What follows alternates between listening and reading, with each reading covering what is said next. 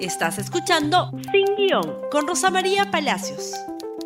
Muy buenos días y bienvenidos nuevamente a Sin Guión. Terminamos la semana con este programa. Vamos a hablar de un procedimiento que es muy importante para todos los peruanos.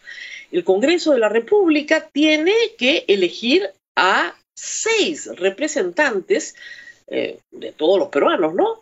En el Tribunal Constitucional. Este Tribunal Constitucional va a tener que resolver causas que salen de las propias inconstitucionalidades que realiza el Congreso. Pero vamos con calma. ¿Cuál es la relación actual del Congreso con los demás poderes del Estado? Con el Ejecutivo, bueno, es evidente que es de muy mala calidad. El Congreso se ha bajado un gabinete que ni siquiera lo dejó comenzar después de someterlo a la tortura de mantenerlo toda la noche sentado en el hemiciclo y darle el uso de la palabra a las ministras a las 5 de la mañana, 4 y media de la mañana y concluir una maratónica sesión a las 6 de la mañana con una censura. Ese es el trato que le dispensa al Ejecutivo. Bien, ustedes dirán, será solo con el Ejecutivo. Con la Contraloría, el señor Nelson Chac, Contralor de la República, se dirige al presidente del Congreso y le dice un mono amable, señor, el presidente de la Comisión de Fiscalización, el señor Alarcón, congresista actual pero ex contralor, está siendo investigado por la Contraloría. ¿Ok? Él no puede investigar a las personas que lo investigan porque es un acto de amedrentamiento. Tiene un manifiesto conflicto de interés. ¿Qué dice el señor Merino? No me interesa, es lo que les ha contestado en breve. No es mi problema. Vaya y quéjese por mesa parte, Contraloría. Con la Defensoría del Pueblo. Les interesa un pepino su opinión. Y la última gracia fue que le iban a quitar al defensor la inmunidad. Igual que a los miembros del Tribunal Constitucional, contra los que esta semana sí han emprendido varios. ¿Qué han dicho del actual Tribunal Constitucional? El vicepresidente, el señor Luis Valdés, ha dicho que es un tribunal perverso, perverso, con un sesgo a favor de Vizcarra porque trabajan para él. Ha dicho que son unos ociosos por decirles que no pueden sesionar de madrugada, que eso no son modales democráticos, que eso no es transparencia, por decirles que tienen que permitir que cada congresista vote, no que mande su voto por WhatsApp. Muy bien, entonces les han dicho de todo a los miembros del actual Tribunal Constitucional.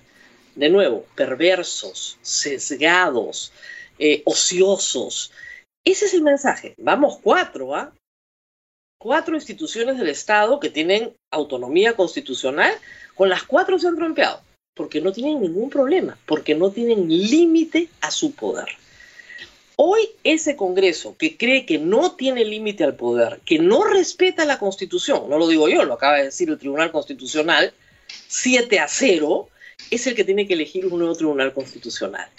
Y hay que repetir esto bastantes veces, donde la Constitución dice, miren, con toda claridad, que no se puede modificar un contrato por ley, los actuales congresistas leen que sí se puede donde la Constitución dice, por ejemplo, artículo 12, los fondos y las reservas de la seguridad social son intangibles.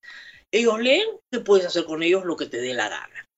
Donde dice, los representantes al Congreso no tienen iniciativa para crear o aumentar gasto público, ellos leen, podemos hacer lo que nos da la gana.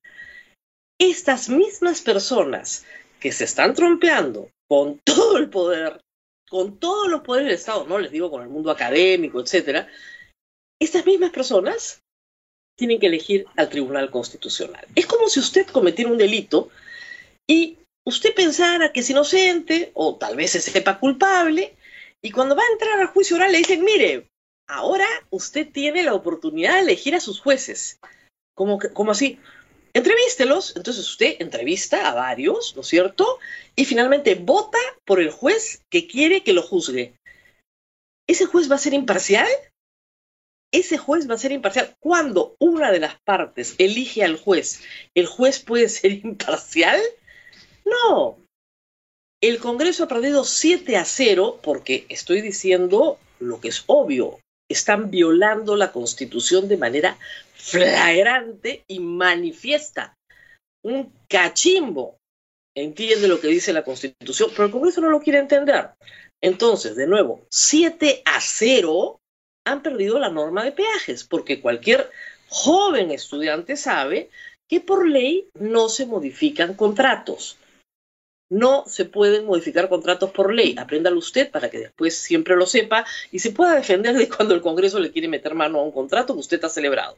Por ley no se cambian contratos.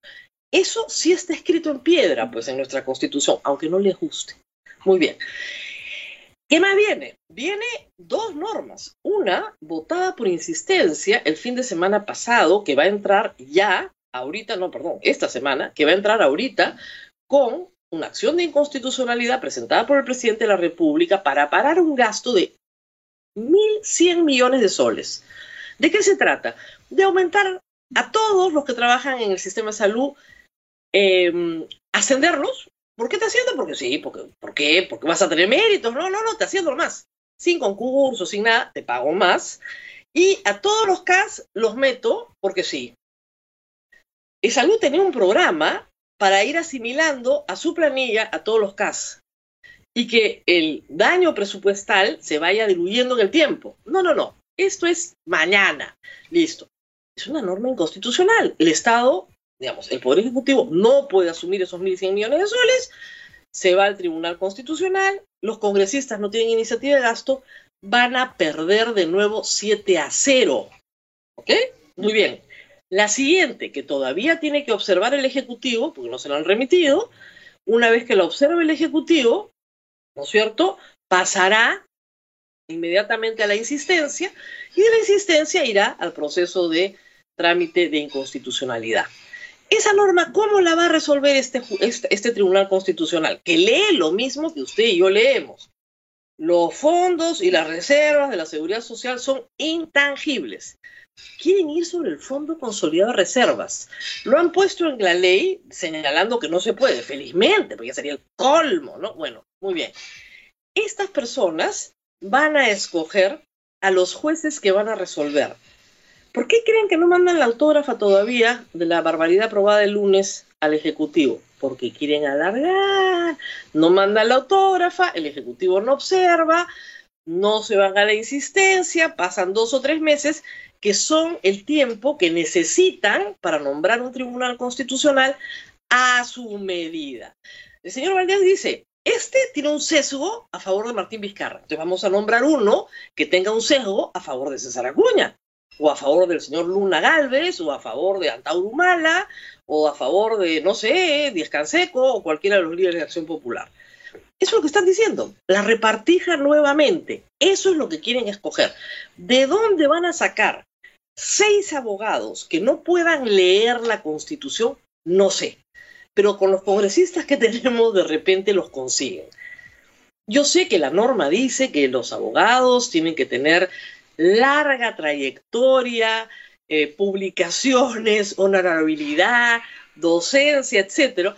Pero miren, a la hora de votar, si tienen los 87 votos, todo vale. Y eso fue lo que trató de imponer el Congreso anterior. Por más que haya un concurso, a la hora de votar, votarán en contra de las personas que sí sepan leer la Constitución y votarán a favor de las personas que no puedan leer la Constitución. Eso es lo que nos están diciendo desde hace varios días. ¿Vale la pena que este Congreso vote un nuevo Tribunal Constitucional? Esa es la pregunta que todos tenemos que hacer. Después de lo que hemos escuchado en estos días y su capacidad de trompearse con todos los poderes del Estado, parece un poco arriesgado. ¿Para quién? Para todos los peruanos, que somos los que tenemos que pagar las cuentas del el daño causado por el Congreso. Reitero, en el tema de peajes, la cuenta la pagan todos los contribuyentes del Perú, no los congresistas. Ojalá fueran solidariamente responsables con el gasto público que generan, en vez de estar repartiendo insultos a los miembros del, Tribunal Constitucional, dijeran con qué plata van a pagar lo que va a costar la millonada que han causado en el caso de los peajes.